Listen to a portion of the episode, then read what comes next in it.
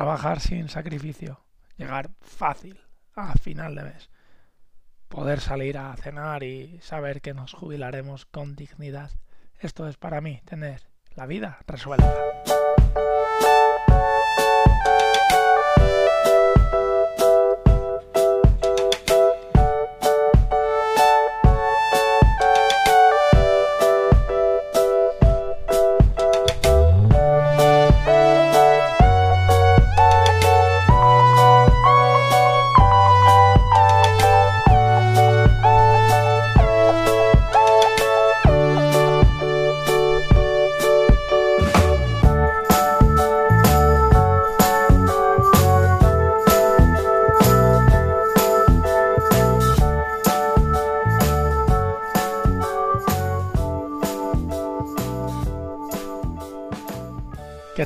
Días, bienvenidos un día más a la vida resuelta. Bienvenidos a este capítulo número 50 ya, madre mía. Eh, medio centenar de capítulos. Se dice, se dice rápido, pero bueno, hay que hacerlos y es, es un gusto poderlos, poderlos hacer. Claro que sí. Bienvenidos eh, un día más a una manera de gestionar nuestras finanzas personales que convierte nuestro dinero en herramienta y no en un lastre, que convierte nuestro dinero en un instrumento que nos permita avanzar y llevar la vida que nosotros queramos y una vida con libertad y una vida con tranquilidad y no una vida de angustia, de no llego a final de mes, de no puedo hacer esto, de me gustaría esto, pero no puedo. Si entendemos el dinero como la herramienta, estamos en el sitio adecuado porque aquí la convertimos y la afilamos sobre todo. Bien, dicho esto, avanzamos esta semana. Eh, antes de nada, por cierto, quien eh, quiera contactar conmigo, sugerencias, eh, dudas, ruegos, preguntas, quejas, teorías raras, lo que sea, a mi web perecanet.com barra contacto. Allí me podéis mandar lo que queráis. Así que a vuestra disposición estoy. Bien. Dicho esto, avanzamos ya cuarto capítulo de esta semana que vamos cerrando ciclos que teníamos por ahí abiertos.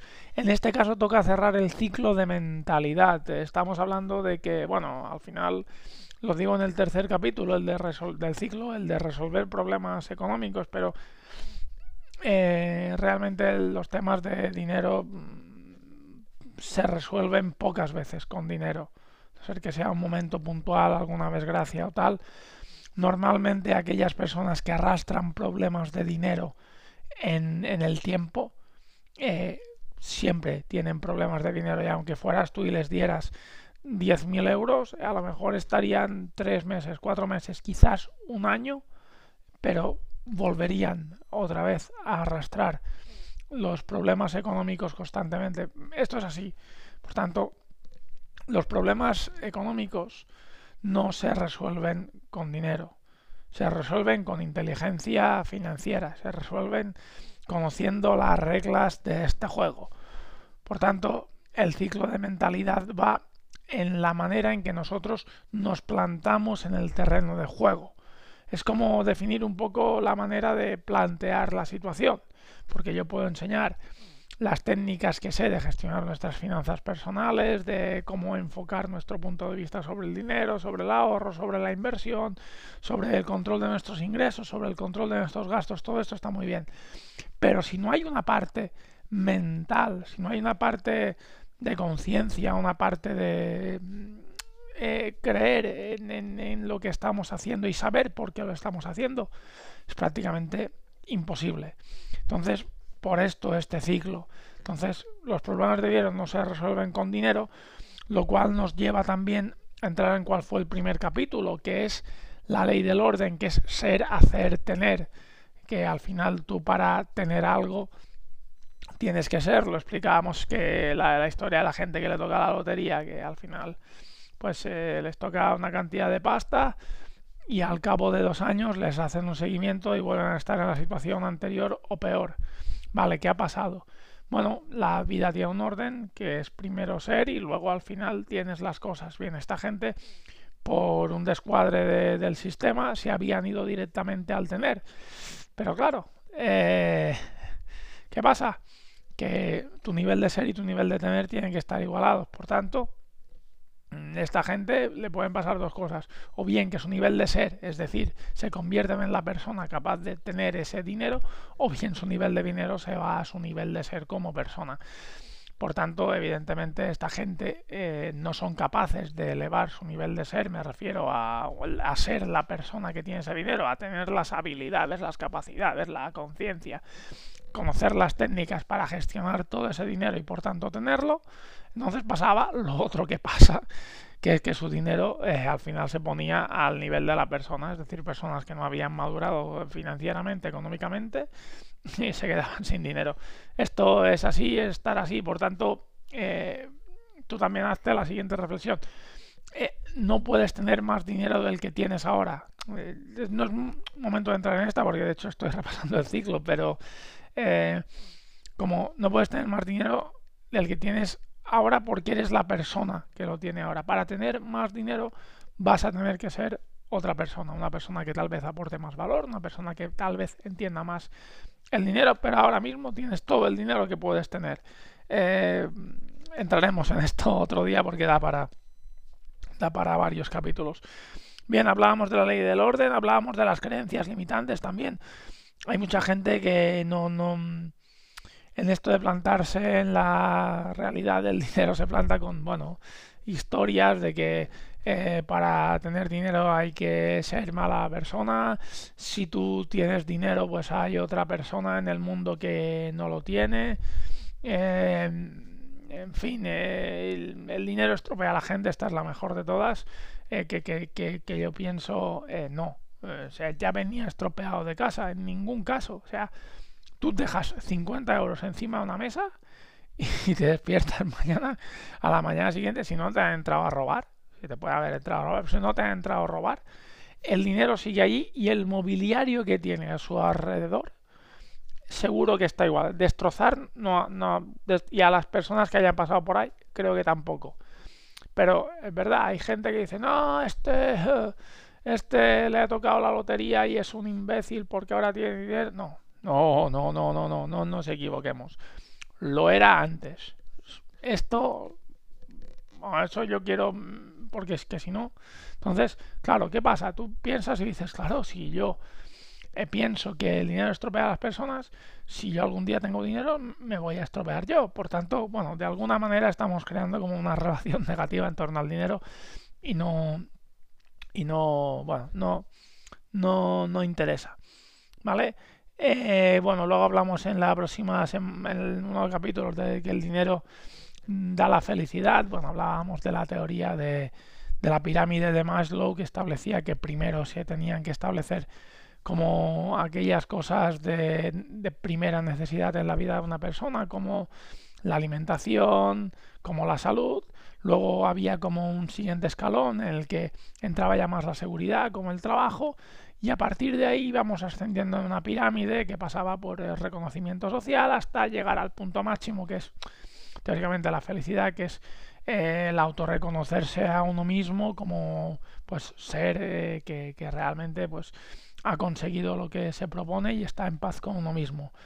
Y que claro, que sin tener lo primero de todo, la base, no se puede llegar al punto más alto. Es decir, si tú no comes, evidentemente no, no vas a ser feliz bien con el dinero, entonces intentábamos dar respuesta a eso del dinero da la felicidad, no da la felicidad.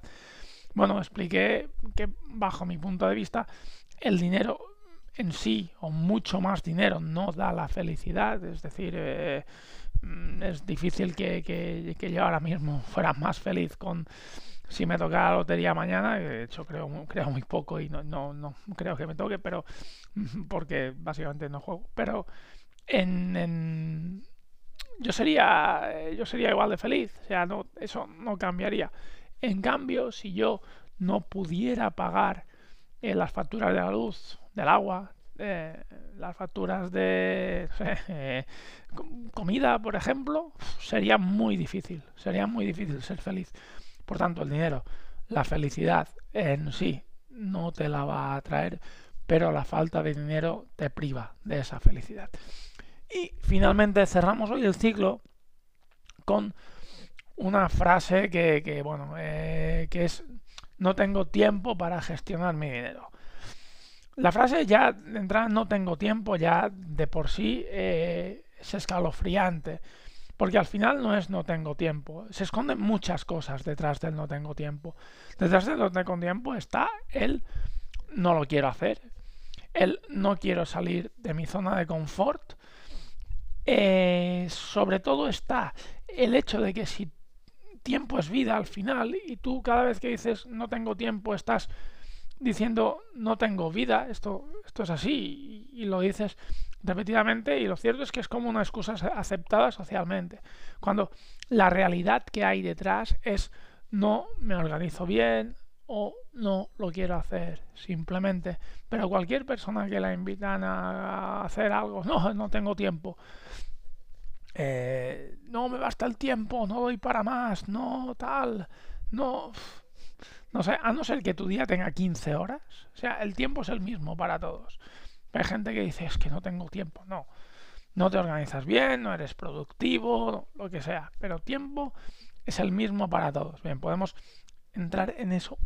Un día el tema está en no tengo tiempo para dedicarle a mi dinero, es decir, a la gestión del dinero. Bueno, de entrada, eh, piensa una cosa si no tienes tiempo para dedicarle a tu dinero, tu dinero se va a ir. Si no, eh, haz la prueba. Te vas a tus amigos, te vas a tu mujer, a tu pareja, a tu marido, eh, a tus hijos y les dices, no tengo tiempo para vosotros. A ver cómo te va. Se van a ir.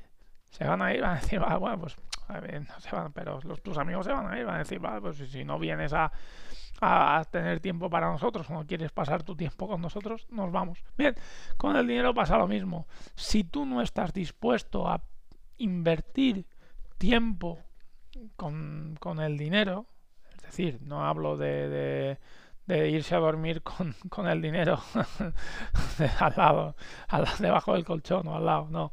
Me refiero a gestionar ese dinero, hacer un control de gastos, a revisar tu balance personal, a eh, hacer una planificación de lo que viene por delante, que es muy poco eso. Si tú no estás dispuesto a eso, te va a pasar lo mismo que cuando le dirías a alguien no tengo tiempo para ti. Se va, pues tu dinero, si no tienes tiempo para él, se va a ir. Y luego está el que dice, no, yo organizaré bien mi dinero el día que tenga dinero. No lo vas a tener. Es imposible eh, eh, primero organiza bien el poco que tienes ahora y luego ya verás lo que va a pasar, que a lo mejor puede ser que tengas.